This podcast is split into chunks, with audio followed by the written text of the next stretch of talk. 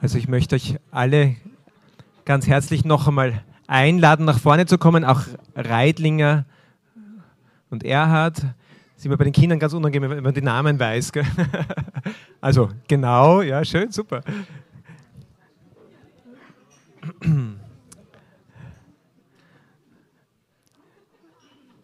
Genau, super. Hier vorne gibt es noch ganz exklusive, gute Plätze. Clemens.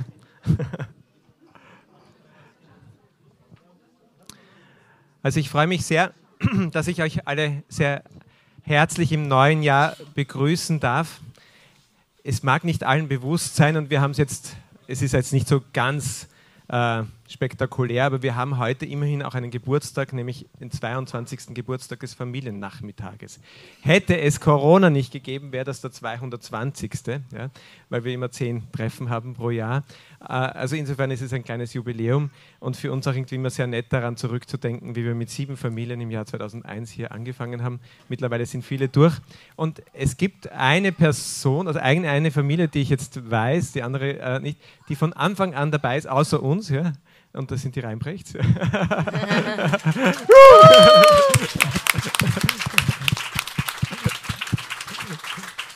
ist schon wirklich was Besonderes, ja. Also uns, uns verbindet mehr als der Familiennachmittag, viel mehr. Ja. Aber also das ist wirklich auch ein besonderes Glück.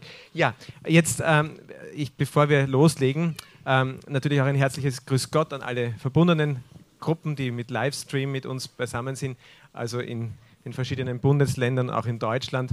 Ähm, in Deutschland hat heute die Heilige Messe äh, Weihbischof Wörner gehalten. Das heißt, die hatten eine Bischofsmesse. Also es freut mich riesig. Da sind also, glaube ich, zwölf Familien jetzt beisammen in der Versender in Bickenried. Auch in, in Dornbirn habe ich gehört, gibt es Full House. Ja, also der Jänner-Termin ist irgendwie sehr, sehr gut, weil die fast alle Krankheiten schon erledigt sind. Das macht man zu Weihnachten, wie ihr alle wisst. Im Dezember war ja ein sehr sehr spärlicher Termin im gewissen Sinne. Ja, also schön, dass ihr gesund seid und auch schön, dass alle mit uns verbunden sind. Hier fürs Haus noch ein paar wichtige äh, Bitten. Und zwar, ähm, das eine ist mit den Springmäusen, äh, kam die Rückmeldung von den letzten Malen, bitte, es ist gut, also ihr wisst ja, die Kinder bleiben unten und wenn ein Problem ist, dann kommen die und bringen euch die Kinder. Manchmal äh, wissen die Kinder schon, wo die Eltern sitzen und kommen selber und dann gibt es Eltern, die das Kind einmal, zweimal, dreimal, viermal und das ist einfach zu viel, es wird zu unruhig. Ja? Das heißt, irgendwie mit dem Kind am besten klären, ja, entweder es bleibt unten oder es bleibt bei euch. Ja? Wenn die Kinder bei euch sind, ja, dann gibt es hier herinnen natürlich die Möglichkeit da zu sein, aber wenn sie ein bisschen quäken und laut sind, bitten wir wirklich hier im Foyer oder auch im ersten Stock, da gibt es diesen Gummibärli, auch Spielraum mit Übertragung zu nützen. Ähm, und auch da wirklich, dass die Eltern sich verantwortlich fühlen. Es ist natürlich ein Opfer, ähm, das Ganze zu organisieren, aber dann ist es wirklich auch wichtig, dass ihr, ihr als Eltern bei euren Kindern drauf schaut, ja, dass das gut klappt. Hier draußen, ähm, es ist nicht günstig, am Mobiliar herumzuturnen. Also das, ähm, wir hatten zu Silvester einen, einen wirklichen Zusammenbruch, also keinen Nervenzusammenbruch, aber einen Zusammenbruch der Couch hier draußen. Ja.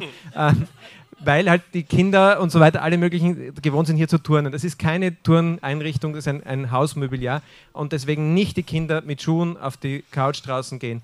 Eltern bitte darauf achten. Ja? Wir sind ähm, auch wenn es die Alten nicht mehr betrifft, ähm, trotzdem zuhören bitte. genau, also das war eine große Bitte. Wir wollen natürlich auch ganz herzlich äh, Radio Maria, die äh, Hörer von Radio Maria, auch herzlich begrüßen. Schön, dass ihr auch mit dabei seid und zuhört. Und jetzt darf ich an die Moderation übergeben, lieber Matthias. Ja, herzlich willkommen auch von meiner Seite. Äh, wir haben das Jahresthema äh, die eheliche Liebe gewählt. Wir haben schon viele spannende und wichtige Vorträge gehört und gehen jetzt nun einen Schritt weiter äh, mit dem heutigen Thema, ähm, was die Liebe jung hält. Und ich glaube, sagen zu dürfen, dass wir äh, Spezialisten dafür haben, weil das Ehepaar Janine und Dr. Ricci Febres äh, mit ihren acht Kindern, glaube ich, viel Erfahrung auch aus dem praktischen Alltag ähm, sicherlich haben. Aber ihr seid auch tatsächlich, ähm, ihr kümmert euch auch neben dem Geistigen auch um die Seelen, glaube ich, im Beruf als Psychiater und als Psychologin oder Psychotherapeut auch. Äh, also sehr viel Kompetenz auf einmal gepackt. Und wir freuen uns schon sehr, was ihr uns zu sagen habt. Ihr seid, glaube ich, sehr weit angereist, vermutlich die, die am weitesten angereist sind, aus Valencia. Stimmt das? Ja. ja. Genau. Und sehr gerne. Genau, dann übergebe ich an euch und wir freuen uns schon sehr. Ja, vielen Dank, Matthias, für die Moderation. Also danke, dass wir heute bei euch sein dürfen. Es ist uns wirklich eine große Ehre, vor allem ähm, zum Jubiläum, ähm, zum 22. Also ich möchte echt nochmal herzlich gratulieren. Danke, Robert. Danke, danke Michi und ähm, auch die Familie, mit der ihr zusammengearbeitet habt schon so lange. Also nochmal einen herzlichen Applaus, oder? Ja.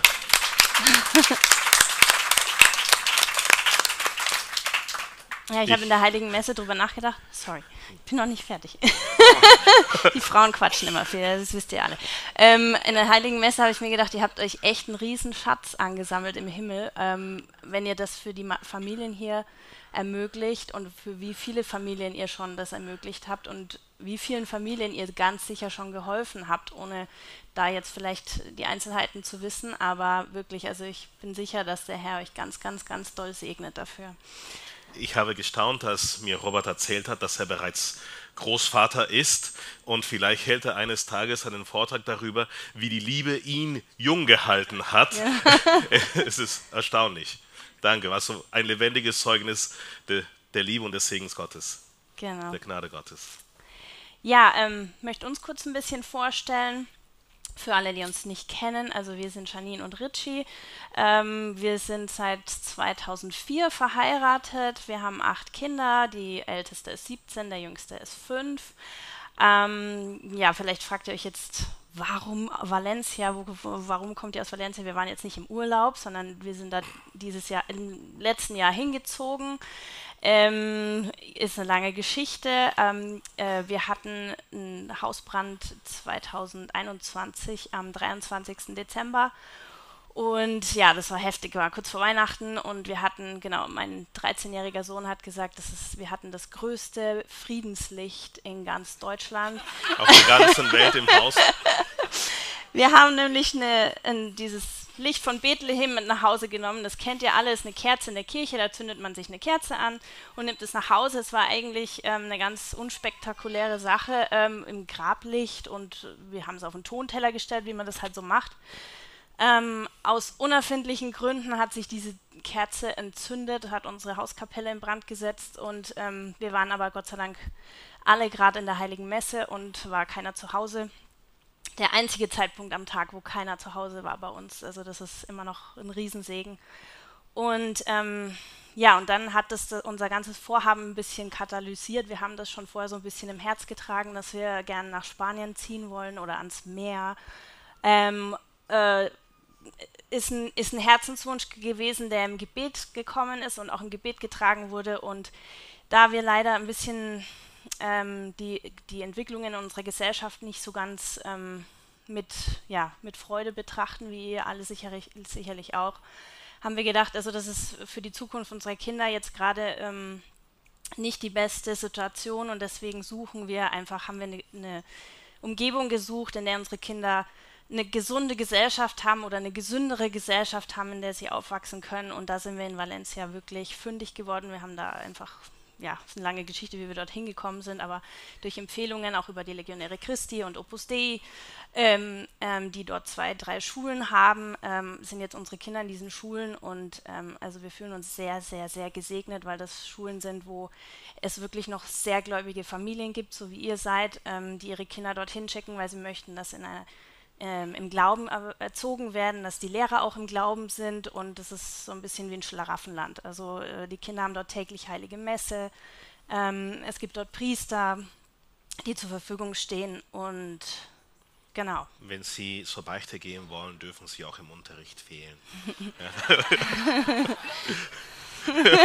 oft, oft. Papa, ja. ich will heute zur Beichte gehen. Kein Problem. Ja, das funktioniert immer so. Die Lehrer fragen halt, so, die haben dann gemeinsam Gebetszeit und dann fragen sie, wer möchte zur Beichte gehen und heben halt zwei, drei die Hand und die dürfen dann rausgehen und beichten. Also ja, es ist unglaublich. Ich bin noch gar nicht ganz angekommen, dass es sowas wirklich gibt. Also falls sich jemand gerufen fühlt, ja, könnt uns gern ansprechen. Also ja, ähm, Valencia und ich habe vorhin im Nebenzimmer, habe ich, also es gibt keine Zufälle, ne? Also wir, wir kannten Robert und Michi noch nicht bis heute, also persönlich, wir haben uns nur über E-Mail ausgetauscht und wir sind über eine Empfehlung hierher gekommen.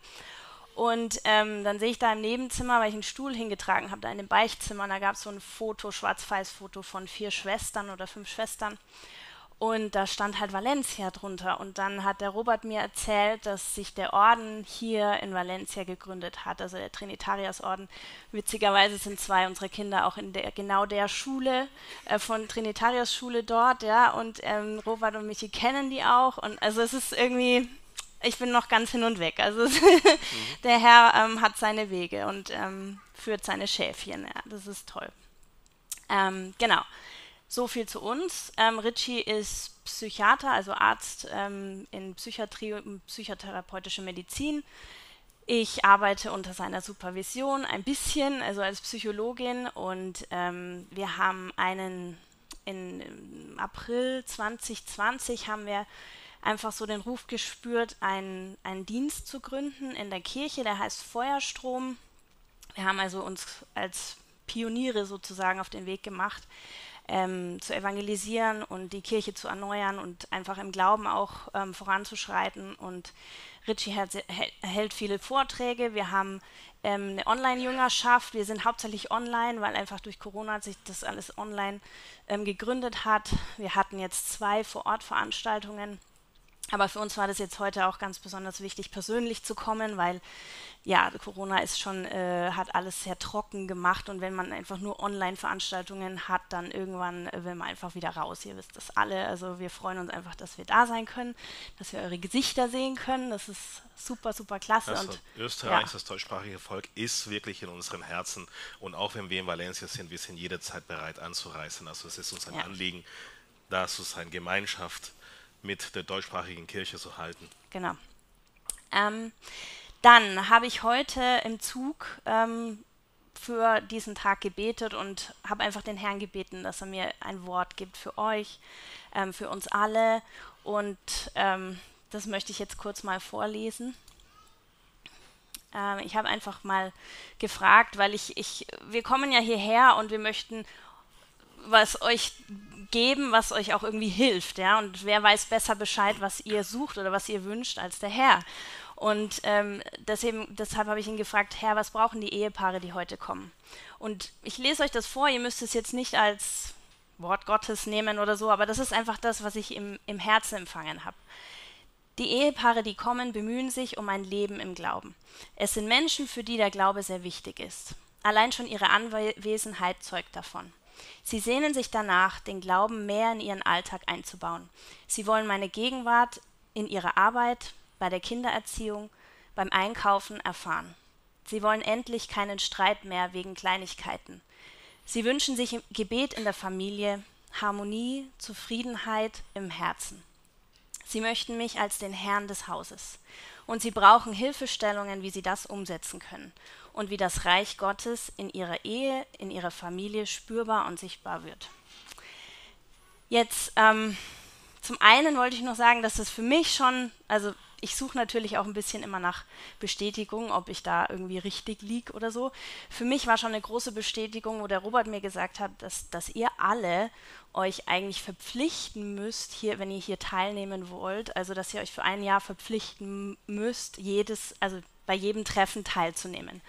Das ist echt wow, also dass ihr das macht, das ähm, wirklich Hut ab und Respekt und, und ich freue mich echt, dass, dass ihr das macht. Das ist, das ist äh, wirklich eine große Sache. Ähm, zum anderen möchte ich einfach nur kurz von euch, das ist nur für mich persönlich, einfach weil ich ein bisschen wachsen möchte, um da irgendwie zu gucken, ähm, inwiefern das bei euch jetzt ähm, wieder Gehalt hat, was ich gesagt habe. Ähm, könnt ihr euch darin wiederfinden? Vielleicht könnt ihr kurz mal die Hände hochheben, ob das ungefähr so in die Richtung ging. Ja, wow, okay. Was habe ich, habe ich jemanden vergessen? Hat, hat irgendein Anliegen gefehlt? Bitte Hand hoch. okay, super. Ey, das, vielen Dank. Das ist, das ist jetzt einfach nur für mich. Ja, also das war jetzt einfach nur für mich. super. Ähm, dann würde ich gerne mit einem Gebet anfangen oder vielleicht fängst du mit dem Gebet an. Ein mächtiger Vater, wir danken dir, Herr. Wir danken dir, Herr, für deine unglaubliche Fügung. Wir danken dir, Herr, dass du uns hierher geführt hast. Wir danken dir, Herr, dass wir uns deine Kinder nennen dürfen. Herr, wir bitten dich, Herr, dass, dass du unsere Herzen öffnest, dass du dein Geist in unsere Herzen ausgießt und dass du uns deine Weisheit, dein Rat, deine Ratschlüsse zuteil werden lässt. Wir wollen wachsen, Herr, in Erkenntnis, wir wollen wachsen, Herr, in Weisheit, wir wollen wachsen, Herr, in, in der Erkenntnis deines Willens, deiner Herrlichkeit und deiner Liebe. Darum bitten wir dich im Namen deines Sohnes, unseres Herrn Jesus Christus. Amen. Amen. Heilige Jungfrau Maria, bitte für bitte uns. für uns. Amen. So, ähm, ich bin Gott begegnet im philippinischen Dschungel, in den afrikanischen Inseln, in Colorado, in den österreichischen Bergen, in den Hochhäusern von Manhattan und ich bin nicht der Schnellste und wir müssen nicht sehr weit reisen, bis wir schließlich zur Erkenntnis gelangen, dass wir Gott am ehesten im Herzen unseres Nächsten begegnen können. Und jene, die hier anwesend sind, wir sind hier, weil wir zu irgendeinem Zeitpunkt in unserem Leben Gott begegnet sind, weil wir nach ihm streben, weil wir nach ihm suchen, weil wir uns nach ihm sehnen.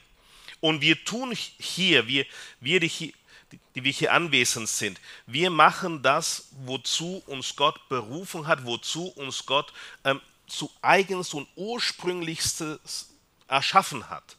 Wir leben als Familien. Das, das allererste, was Gott mit den Menschen gemacht hat, ist, er hat uns zur Familie gemacht und Gott segnete sie und er sprach zu ihnen, hier bevölkert die Erde, macht euch die Erde untertan und, und, und, und, und. Ihr kennt das alles aus dem Buch Genesis. Ich spreche jetzt etwas schneller, weil ähm, die Zeit rennt. Da habe ich Die Frau hat viel gesprochen. Ja, schon wieder Robert oh, ja, darüber ey. gesprochen. 45 Minuten, Richie, 45 Minuten sind es. Und ich möchte zu eines meiner Lieblingsstellen gehen. Und zwar Johannes 1.1. Im Anfang war das Wort. Und das Wort war bei Gott. Und Gott war das Wort. Wenn wir um uns herum sehen, es ist nichts da, was nicht durch ein Wort entstanden sei. Ähm, da hat sich ein Tischler gedacht, Tisch, es wurde ein Wort gesprochen, Tisch. Am Anfang war das Wort. Unser eigenes Leben ist Produkt eines Wortesaustausches. Jemand hat Ja gesagt. Da haben unsere Eltern Ja zueinander gesagt. Und weil sie das Ja-Wort gesprochen haben, das gleiche Ja-Wort, was wir gesprochen haben, so sind wir entstanden. Am Anfang war das Wort. Es steckt unglaublich viel Weisheit in der Heiligen Schrift. Und es ist absolut wahr. Am Anfang war das Wort. Die Ursache ohne Ursache ist ja Gott, weil alles muss eine Ursache haben. Und wenn wir alles zurückführen, ja, dann muss es einen Anfang gegeben haben. Und die Ursache ohne Ursache ist ja Gott, der alles gegeben hat. Was bedeutet das, dass er alles gegeben hat? Dass er, der unendlich Gebende, die Liebe sein muss. Warum? Weil die Liebe darin besteht, dass wir geben.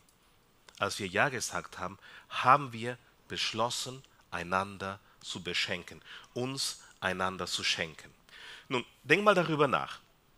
Wenn du in der Position des Vaters wärst und du die unendliche Liebe wärst und du unendlich schenken wollen würdest, dann bräuchtest du ein Gegenüber, dem du dich schenken kannst.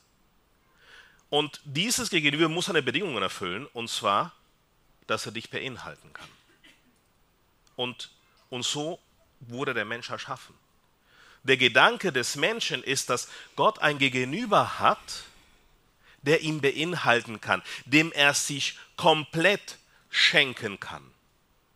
Und so sind wir hier, die wir Gefäße, Tempel, Tabernakel Gottes, seines Geistes werden können, da wir seine Herrlichkeit beinhalten können. Und das ist die Würde, zu der wir berufen sind. Wir können auch im Katechismus der katholischen Kirche nachschlagen, in Artikel 460, und das Wort ist Fleisch geworden, damit wir so werden wie er.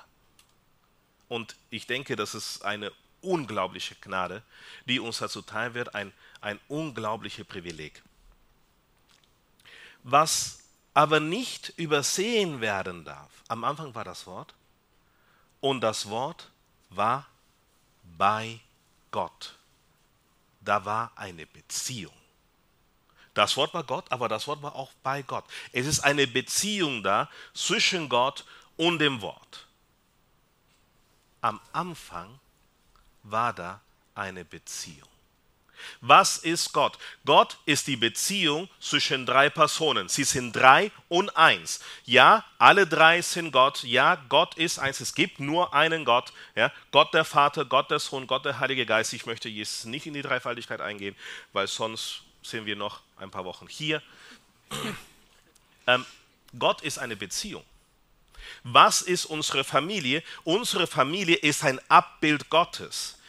Es ist nicht jeder einzelne von uns, nicht nur jeder einzelne von uns ein Abbild Gottes, da wir ihn beinhalten dürfen, sondern unsere Familie ist ein Abbild Gottes. Warum? Weil unsere Familie eine Beziehung ist. Und so komme ich zum Thema ähm, unserer heutigen Sitzung. Es geht um Beziehung. Es gibt gewisse Gesetzmäßigkeiten, zur menschlichen Beziehung, so wie auch zur Beziehung Gottes mit uns Menschen und zur Beziehung der Menschen mit Gott auch in der Heiligen Schrift. Und genauso wie wir Menschen alle einander ähnlich sind. Ähm, wir haben alle Kopf und, und, und, Arme und Beine und, und Nase und Mund und wir haben Lungen und Herzen. Wir sind eigentlich gleich, aber doch sehr verschieden. Unsere Augenfarbe ist sehr verschieden, unsere Gesichtsform ist sehr verschieden. Genauso verhält sich das mit der menschlichen Psyche und mit zwischenmenschlichen Beziehungen. Alle Beziehungen sind gleich. Alle Beziehungen funktionieren gleich, aber alle Beziehungen sind verschieden. Hoffe, dass ich euch nicht zu sehr verwirre. Und, und so ist es. Und ich versuche mich so kurz wie möglich zu fassen. Ähm, alle Beziehungen haben eine Qualität, eine Qualitätsskala. Es gibt sieben Stufen der Intimität, sieben Stufen, die eine Beziehungstiefe ähm, kategorisieren. Und es gibt Etappen, welche diese Beziehung durchmacht. Es gibt fünf Etappen. Ja? Und so können wir das so wie einen Graphen vorstellen. Ich mal das hier kurz auf.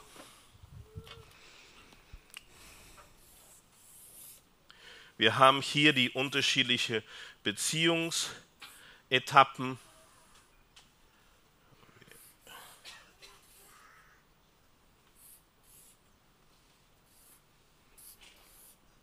Und hier haben wir die unterschiedlichen Stufen der Intimität.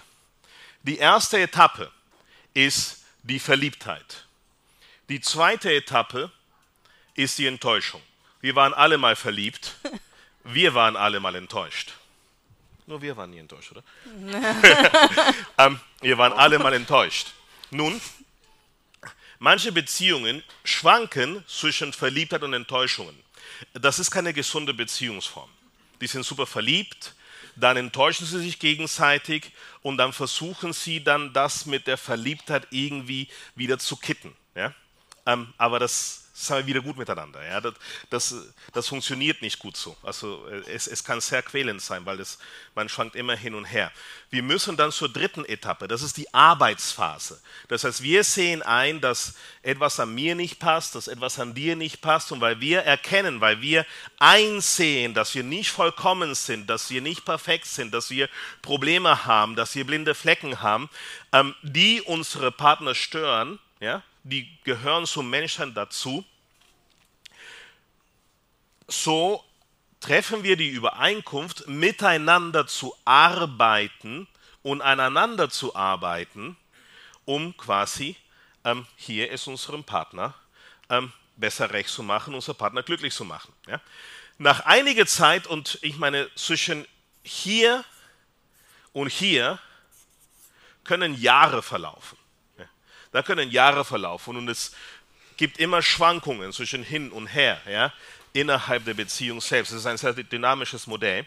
Warum, die, warum sind die unterschiedlich hoch? Ist das die Länge, die Dauer oder? Das ist die Qualität, da kommen wir dazu gleich, okay. ja, zu diesen sieben Stufen der Intimität. irgendwann mal werden wir feststellen, dass es Dinge gibt, die wir nicht korrigieren können. Ich schnarche. Ja? Und es gibt nichts, was ich tun kann, um das zu ändern. Ja? Und was hast du dann gesagt? Du sagtest dann, ich, ich liebe dich trotzdem. Wie bitte? Ich kann was tun. Die Nase zuhalten. ja? ja. Und dann, das ist hier die Akzeptanzphase. Ja? Das heißt, wir haben uns dazu entschlossen, unseren Gegenüber, unser Partner zu akzeptieren und zu lieben, obwohl er da mit seinen persönlichen Schwächen nicht weiterkommt. Wir haben gesehen, er hat sich wirklich redlich bemüht, er hat es ernsthaft probiert, er hat alles gegeben, sie hat alles gegeben, was er sie konnte und sie kommen da nicht weiter. Sie haben immer noch diese Schwäche, dieses, äh, ja, ähm, menschliche Unzulänglichkeit. Und nach der Akzeptanzphase kommt schließlich die wahrhaftige Intimität, die wahrhaftige Liebe. Ähm, die Überschrift unseres heutigen Vortrags. Ich ergänze das mal, damit man das dann hinterher noch weiß, was hm. was ist. Ähm, ähm, was die Liebe jung hält, ist ähm, so ein äh, ist nicht ganz richtig, weil unser Ziel ist es nicht, die Liebe jung zu halten. Unser Ziel ist es, die Liebe heranreifen zu lassen. Die Liebe muss wachsen. Wir müssen wirklich vollem Vertrauen sagen können, ich liebe dich mehr wie gestern, aber nicht ganz so sehr wie morgen. Ähm, Akzeptanz und Intimität. Okay.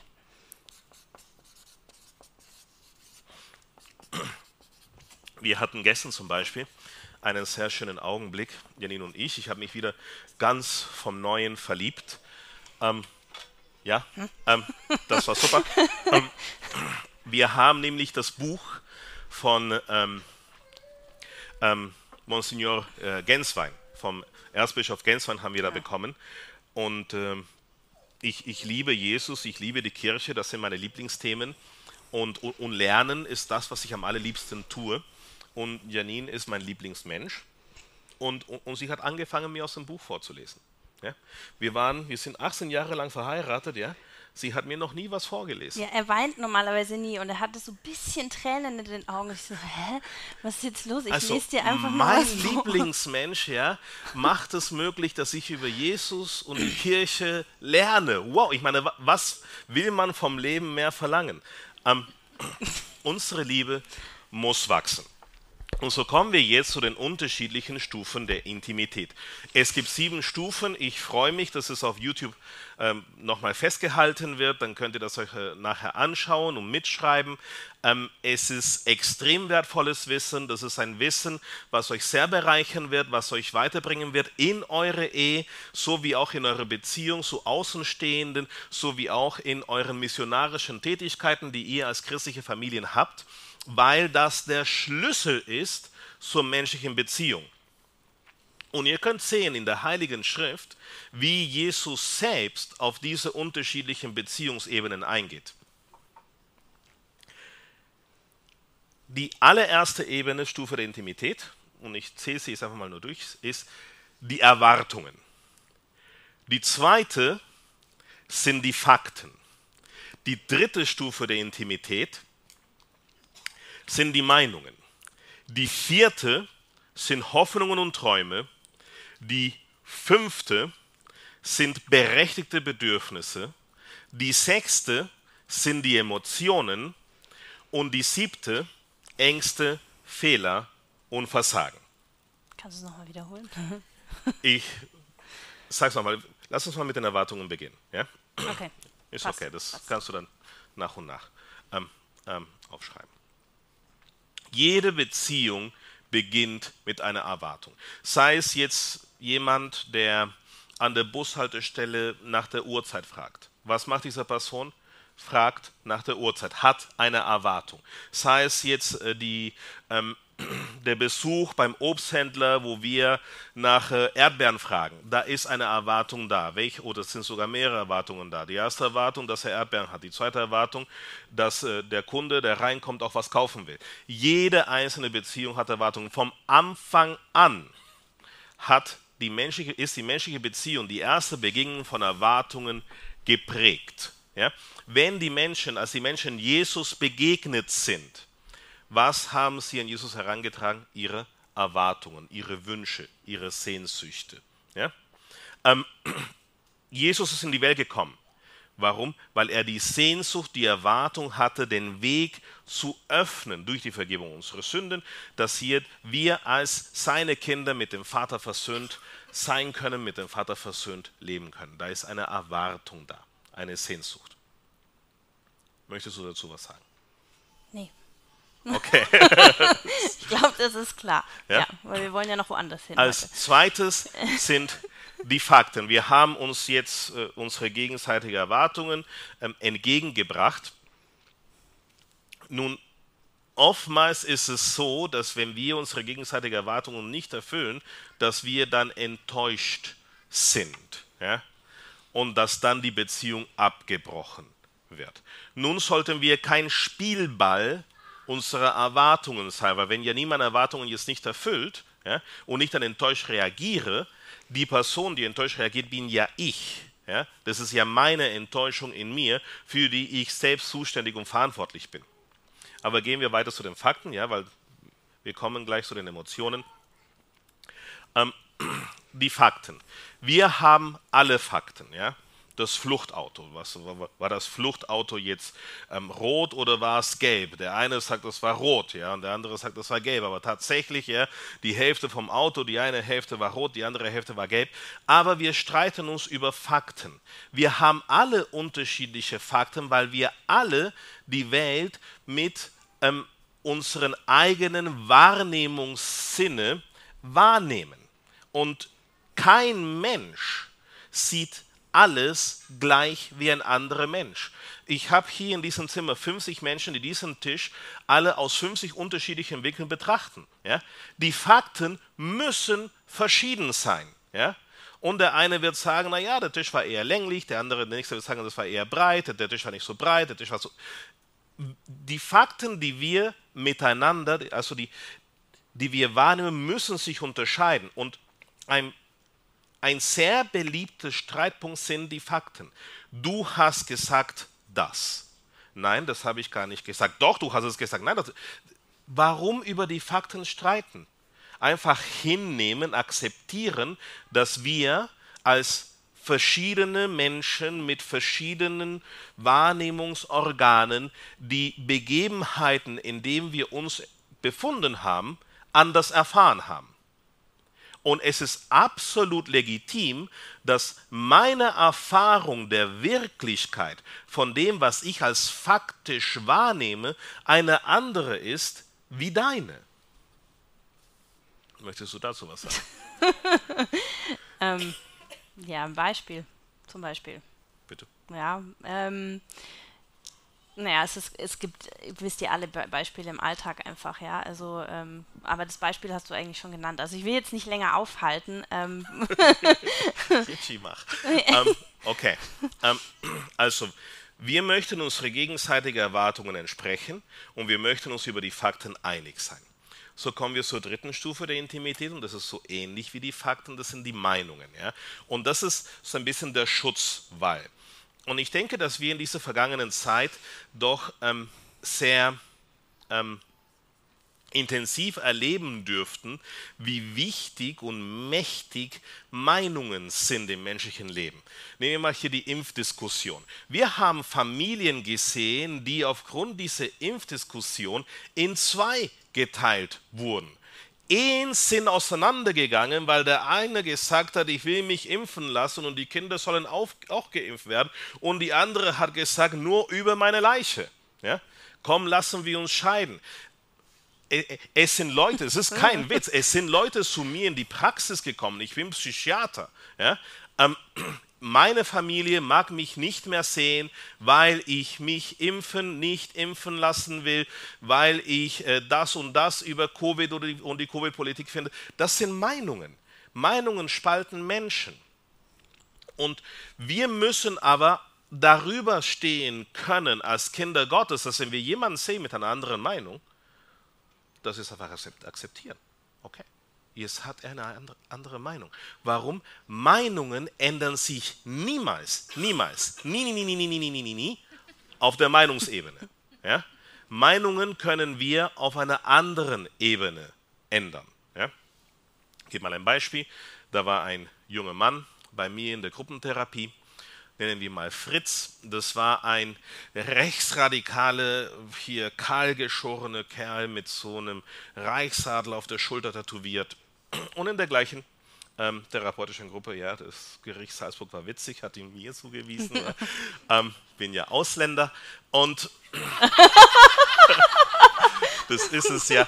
Und da in der Gruppentherapie Stimmt. waren auch irgendwie Ja, gar nicht echt? gecheckt. Das ist nicht das erste Mal, dass er die Geschichte erzählt, aber ja. Ja, okay, ja, ja, wow. Ja. Also ich komme aus Peru. Und, und da in, im gleichen Zimmer, in der gleichen Gruppe waren zwei Herrschaften, die etwas äh, politisch linker orientiert waren. Und äh, so hat er angefangen, hier seine rechtsradikale Parolen ähm, da heraus zu posaunen, Ausländer raus, das ist schlecht für die Wirtschaft, sie nehmen unsere Arbeitsplätze weg und ähm, äh, die, die, die machen ein Lohndumping und so weiter.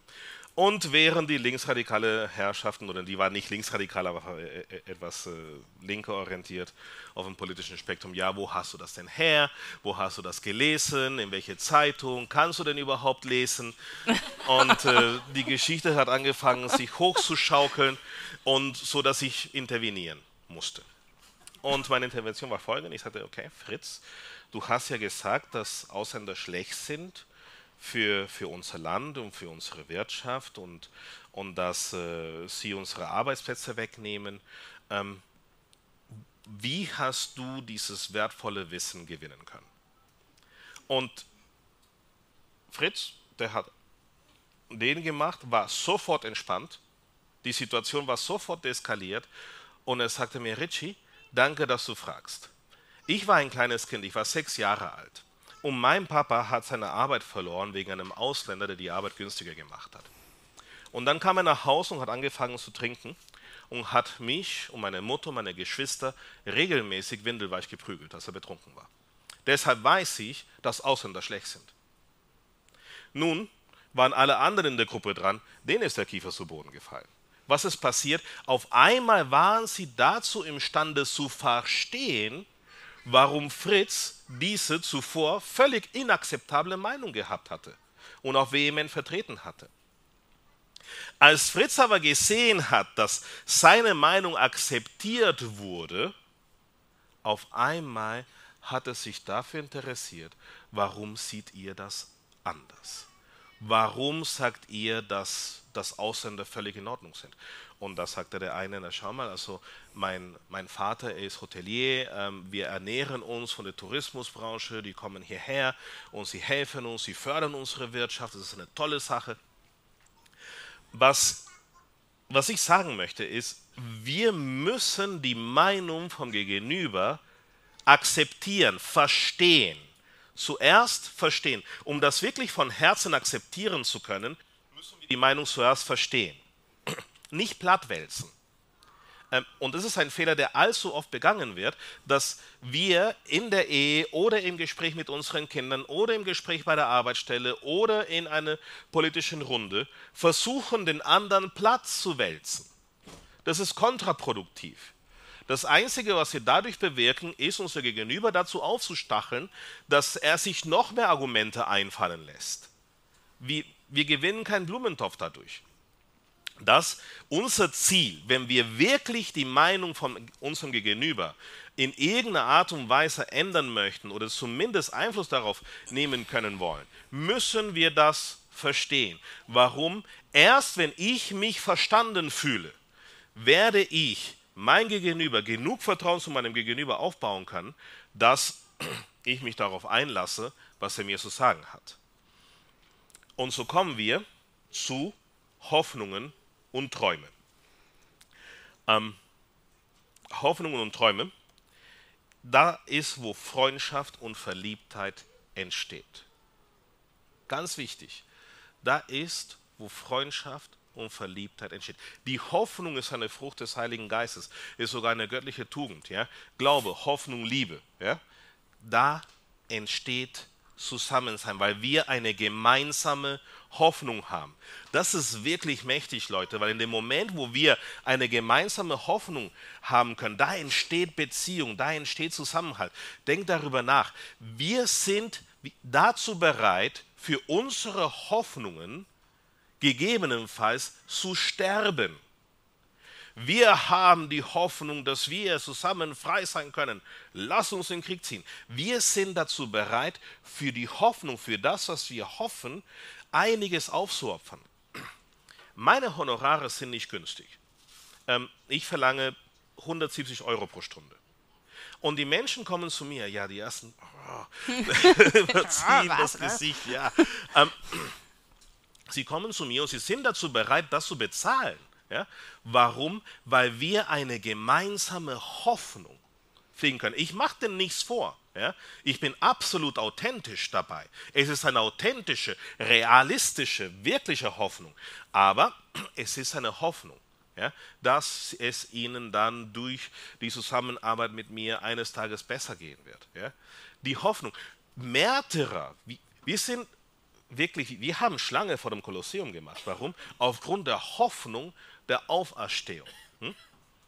Wir möchten Hoffnungen in unsere Beziehung haben. Und denk mal darüber nach. Also ich fange mit den Erwartungen an. Ähm, kennst du, kennt ihr die Erwartungen eurer Partner?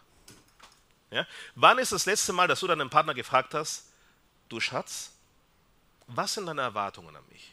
Weil die allermeisten von uns, und ich sage die allermeisten, weil ich schon tausende von Ehen ähm, begegnet bin, die denken, sie kennen die Erwartungen von ihren Partnern, weil sie ihre Partner gut kennen. Sie haben aber nie gefragt, was erwartest du von mir als Vater? Was erwartest du von mir als, als Mutter? Hast du das Gefühl, dass ich dir ein, ein angemessener Ehemann, eine angemessene Ehefrau bin? Erfülle ich deine Erwartungen? Ähm, das sind Dinge, die wir eigentlich nie besprechen. Ne? Wir nehmen die immer so als selbstverständlich hin. So, ja, weiß ich ja eh oder ist ja eh klar. Oder wenn er was will, kann er es ja sagen, so ungefähr. Ne? Oder mhm. ist ja, aber da, da lebt man dann aneinander vorbei oft. Ne?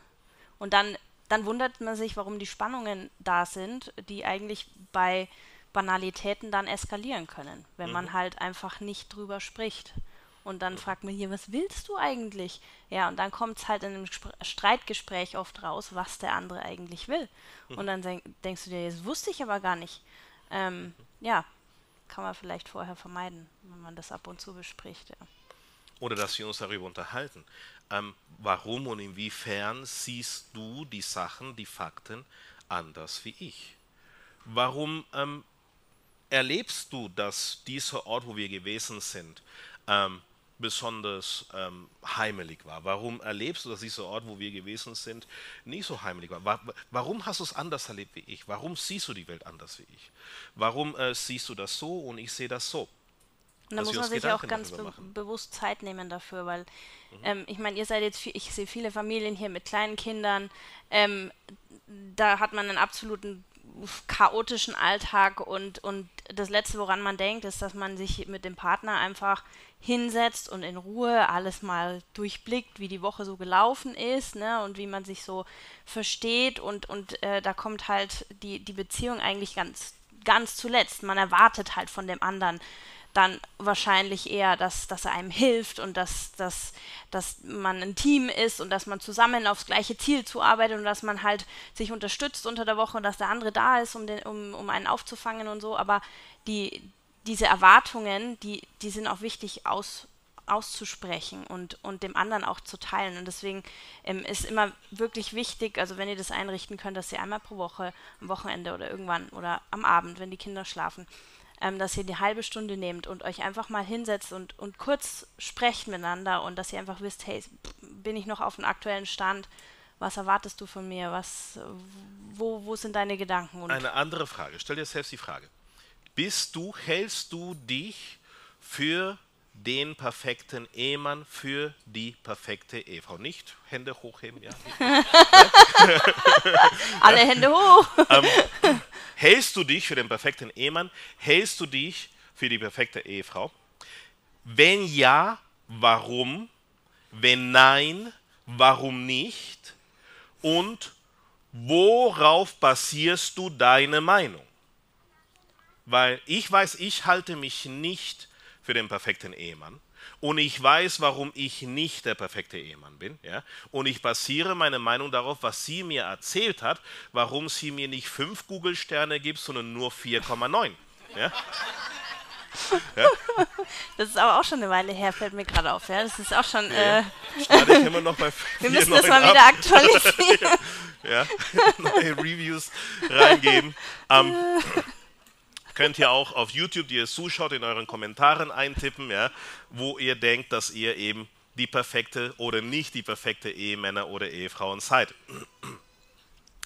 Wir haben über Fakten, Meinungen, Hoffnungen und Träume sehr knapp gesprochen. So kommen wir zu berechtigten Bedürfnissen, eine sehr wichtige Ebene.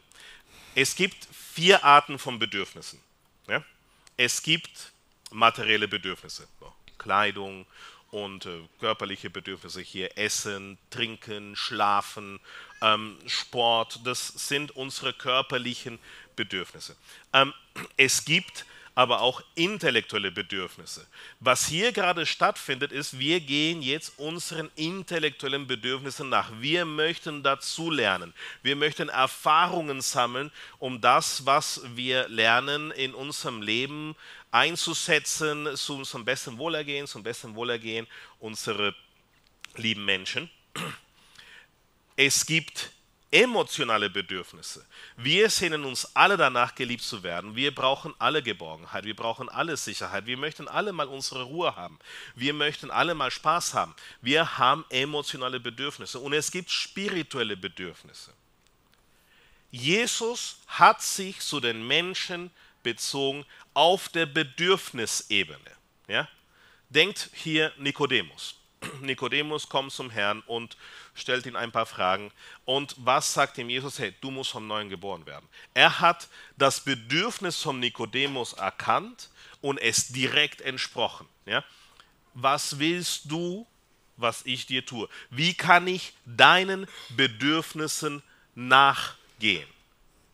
Und eines der größten Pferdefüße unsere Kirche, ja, und ich spreche jetzt nicht von der Kirche als äh, der Vatikan oder das Magisterium und so weiter, sondern ich spreche jetzt von uns, den Kindern Gottes, von uns, den Leib Christi, ist, Menschen kommen und sehnen sich nach Gott, weil er die Liebe ist. Die Menschen sehnen sich nach der Liebe, ja, und wir kommen und stellen Forderungen. Du musst zuerst das machen, dann musst du das machen, dann musst du das machen, dann musst du das machen. Ja? Statt dass wir sagen, weißt du was, komm, lass uns mal zusammen beten.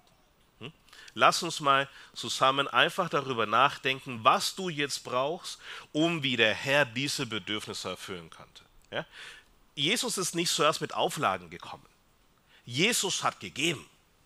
Er hat als allererstes gegeben, und das ist eine Challenge. Ja? Und ich habe diese Challenge schon seit einem halben Jahr circa am Laufen und ich spreche diese Challenge hier nochmal bewusst aus ja? und auch vor allen Tausenden und Zehntausenden von Zuschauern auf YouTube. Bin mir sicher, Immaculata ist groß. Ja? Ja? Und Radio Maria, ja, alle Zuhörer. Ich habe die vier Evangelien so gut studiert, wie ich konnte. Ja? Ich, ich, ich kann sie nicht auswendig und ich habe sie sicherlich, es gibt sicherlich sehr viele Menschen, die die Evangelien besser kennen wie ich. Aber ich habe keine einzelne Stelle gefunden, wo Jesus genommen hat. Jedes einzelne Mal, wovon Jesus von Nazareth die Rede war, hat Jesus gegeben. Jesus hat immer gegeben. Aber Richie hat uns unsere Sünden genommen. Er hat uns die Vergebung geschenkt. Er hat uns die Versöhnung geschenkt. Jesus hat immer gegeben. Wenn sich Jesus mit der Menschheit über das Geben bezogen hat, sollten wir nicht das Gleiche tun? Sollte das Geben, das wir von uns schenken, nicht unsere Beziehung zu unseren Mitmenschen prägen? Und dann gehen wir zum nächsten Punkt. Und zwar Emotionen. In dem Moment, wo wir unsere gegenseitige Bedürfnisse berücksichtigt haben. Und für die Bedürfnisse gilt das gleiche für die Erwartungen. Ja? Ähm, Schatz, hast du das Gefühl, dass ich deine Bedürfnisse angemessen berücksichtige? Gibt es Bedürfnisse von dir, ich, die ich nicht berücksichtigt habe, die ich nicht habe entsprechen können? Hm? Okay. Dann fangen wir an, füreinander Emotionen zu entwickeln. Dann fangen wir an, einander zu lieben. Das ist, wo Liebe entsteht. Das ist, wo Also du meinst jetzt entstehen. positive Emotionen. Positive Emotionen, ja. Also Oder wenn wir halt die Bedürfnisse nicht entsprechen oder Mhm. nicht berücksichtigen, eben negative. Ja, Die kommen auch schon ganz viel vorher. ja, ja. Die negativen Emotionen. ja, sicher. Okay. Aber wenn ich deine Bedürfnisse nicht berücksichtige, Hm. dann fühlst du dich nicht gut. Dann fühlst du dich enttäuscht und hast das Gefühl, dass ich dich nicht verstehe. Und dann ähm, fühlst du, gibst du die Hoffnung auf und so und, eine und, schlechte und. Laune, fang an zu meckern. Ja. Ja. Okay, Genau letzter so. Punkt. Emotionen, möchtest du was Das ist dazu der sagen? letzte Punkt. Das ist nicht der letzte Punkt, aber wahrscheinlich ist es der letzte Punkt. Ich weiß nicht. Also Robert, sag du mir, ja? Zehn Minuten noch. Sieben Punkte, ja. Ja, wir Sieben. wollten dann noch auf einen eingehen, aber gut, schauen wir mal, schauen wir mal. Okay, also wenn wir unsere gegenseitige Emotionen entsprechen, ja, dann kommen wir zur siebten Stufe, unsere Fehler, Ängste und Versagen. Das allerletzte, was wir einem anderen Menschen gegenüber eingestehen werden oder was wir uns selbst gegenüber eingestehen werden, sind unsere Fehler, unsere Ängste und unsere Versagen. Nun, die Geschichte mit den Emotionen, und das ist wirklich wichtig, und ich wollte das äh, Gespräch heute äh, eigentlich darauf fokussieren. Ja? Eigentlich haben wir hier 20 Bibelstellen zu dem Thema aufgeschrieben, ja, aber wie das immer so ist, ja, was machen wir jetzt? Ähm, Was wir machen ist, wir, wir reden so lange, bis uns Robert rausschmeißt. Okay, Robert, du bist schuld. Ähm, hat jemand Sekundenkleber? Das ist ein schlechter Witz zur Zeit, ja. genau so ist es, ja. Okay. Also, in der Paarpsychologie, in der Ehetherapie, eines der erfolgreichsten Ansätze ist das der emotional fokussierten Therapie. Ja? Jetzt denkt zum Beispiel über den heutigen Tag nach und denkt aber nicht darüber nach, was passiert ist, sondern was ihr über diesen Tag hinweg gefühlt habt. Ja? Zum Beispiel, ich bin heute Morgen aufgewacht und ich hatte ein angenehmes Gefühl, dass ich es nicht eilig habe. Ja, weil der Zug erst später gekommen oder weil wir den Zug erst später nehmen mussten. Und dann äh, bin ich äh, frühstücken gegangen und äh, das war ein super leckerer Kaffee, den ich da zum Frühstück getrunken habe und das hat sich für mich sehr friedlich angefühlt. Ja. Und dann ähm, war es aber Zeit und ich fühlte mich leicht gestresst. So werdet ihr sehen, es gibt in eurem Alltag emotionale Räume emotionale Befindlichkeitsbereiche. Nun, oftmals läuft es dann in der Partnerschaft so, dass es sowas so, so wie ein Tanz ist. Ja? Ich fühle mich gelangweilt. Dann fühlt sie sich frustriert. Dann fühle ich mich verärgert. Dann fühlt sie sich enttäuscht. Der Inhalt ist eigentlich egal, ob es jetzt hier darum geht, ja, dass ich hier im Überraschungsei nicht die richtige Überraschung bekommen habe oder ob es äh, um was ganz anderes geht, ist eigentlich Pillepalle. Ähm, wir stellen aber fest, dass wir gewisse emotionale Muster haben, so emotionale, so, so Tischtennisspiele, wo wir mit der auf die Emotion von unserem Partner mit einer entsprechenden anderen Emotion reagieren. Und das ist der Punkt. Wir als Kinder Gottes, als Christen, als Menschen haben die Möglichkeit, auf unseren eigenen Emotionen Einfluss zu nehmen. Würdest du bitte vorlesen? Sprichwörter 29,11. Ein Tor lässt seiner ganzen Erregung freien Lauf, aber ein Weiser hält sie zurück. Lies einfach weiter. Sprichwörter 27, 19. Wie Wasser ein Spiegel ist für das Gesicht, so ist das Herz des Menschen ein Spiegel für den Menschen. Ekklesiasticus 11, 10. Kohelet Das ist. Kohelet, ne? Ja. Entschuldigung. Halte deinen Sinn von Ärger frei und schütz deinen Leib vor Krankheit, denn die Jugend und das dunkle Haar sind Windhauch. Sprichwörter 18, Verse 1, 2, 6 und 7. Wer seinem Begehren folgt, sondert sich ab, er rennt an gegen alle Klugheit. Der Tor hat kein Gefallen an Einsicht, vielmehr daran, sein Herz zur Schau zu stellen. Die Lippen des Toren beginnen Streit, sein Mund schreit nach Schlägen. Dem Toren wird sein Mund zum Verderben, seine Lippen werden ihm selbst zur Falle. Sprichwörter 1632. Besser ein Langmütiger als ein Kriegsheld, besser wer sich selbst beherrscht, als wer eine Stadt erobert. Jakobus 1, 14 und 15. Vielmehr wird jeder von seiner eigenen Begierde in Versuchung geführt, die ihn lockt und fängt. Wenn die Begierde dann schwanger geworden ist, bringt sie die Sünde zur Welt. Ist die Sünde reif geworden, bringt sie den Tod hervor. Die Lösung dafür ist Psalm 37,4. Habe deine Lust am Herrn, so wird er dir geben, was dein Herz begehrt. Und das ist jetzt der, die Anforderung an uns. Wir haben die Fähigkeit, uns selbst zu beherrschen. Was ist eine Emotion? Eine Emotion ist eine Sinneswahrnehmung. Wir haben nicht nur unsere fünf Sinne, sondern auch unsere Emotionen. Warum sind Emotionen Sinneswahrnehmungen? Weil sie uns Informationen geben wollen über unsere Außenwelt und über unsere Innenwelt. Ja? Ich fühle mich unwohl. Werde ich jetzt gerade betrogen? Werde ich jetzt gerade angelogen? Werde ich gerade äh, nicht ernst genommen? Und, und so weiter. In dem Augenblick, wo wir diese Emotionen reflektieren, haben wir die Möglichkeit, darauf Einfluss zu nehmen und nicht einfach uns zu ärgern oder enttäuscht zu sein, sondern tatsächlich im Licht des Geistes Gottes zu reagieren. Ja? Dass ich mich dazu entscheide, statt dich anzuschreien, dich zu lieben.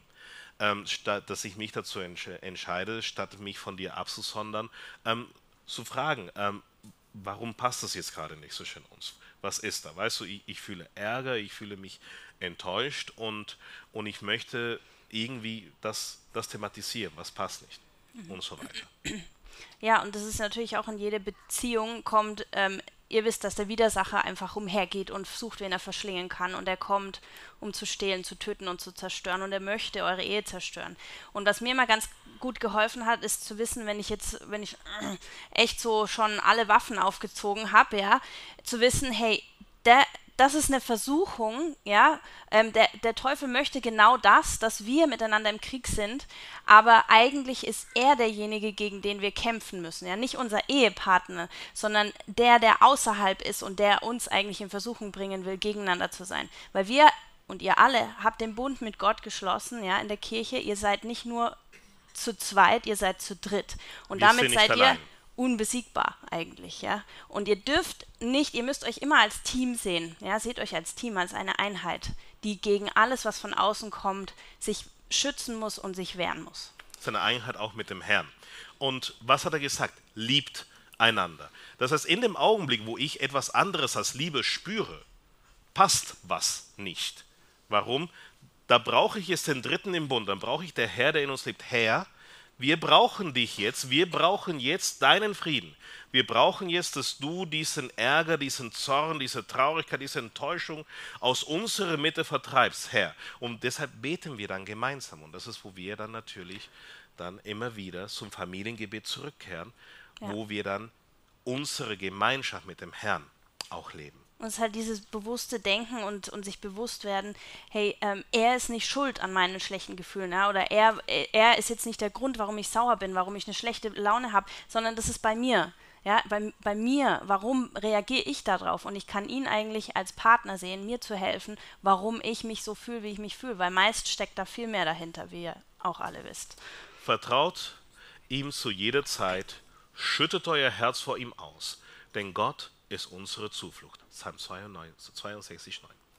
Amen. Amen. Okay, dann. Dankeschön.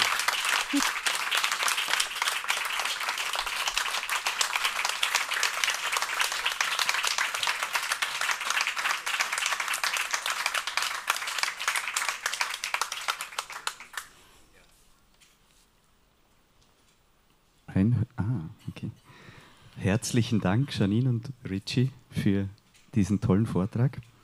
Ähm, also nicht nur das Meer hält die Liebe jung, sondern viel Arbeit und viel Heiliger Geist und viel Psychologie. Ähm, die Familie ist die erste Berufung quasi von Gott, haben wir gelernt. Und dass Jesus ein, ein Geber ist, so wie wir Eheleute Geber sein sollten. Und ich glaube, wir alle können uns das mitnehmen und auch den, den Eheabend, den wir hier eigentlich im Familiennachmittag eigentlich regelmäßig bewerben oder ihr zumindest, wir müssen es umsetzen. Äh, habt ihr auch nochmal betont, also wir nennen das hier Eheabend, dass man miteinander spricht und die Erwartungen austauscht. Und ähm, das war, glaube ich, auch sehr wichtig für uns. Und die, das wollte ich noch fragen an euch, die Arbeitsphase von diesen fünf Stufen, die ist ja eigentlich über allem, oder? Oder hört die jemals auf? Also, sie hört nie wirklich auf, es sei, ja, wir haben akzeptiert und wir lieben uns trotzdem. Aber solange Janine äh, etwas an mir auszusetzen hat, werde ich an mir arbeiten. Solange ich etwas an ihr auszusetzen habe, wird sie an sich arbeiten. Hm? Es kann sein, dass wir eines Tages einvernehmlich sagen, weißt du was, ähm, hey, auch wenn es mir vielleicht nicht passt, ich nehme es hin und ich liebe dich trotzdem. Ja? Man steht dann drüber sozusagen. Man steht einfach drüber. Genau so ist es. Dankeschön. Ähm, ich, wir haben noch etwas für euch. Ähm, als Handgepäck, genau. Oh, oh, wäre aber nicht nötig gewesen. Dankeschön. Voll lieb. Vielen Danke. lieben Dank. Dankeschön. Dankeschön.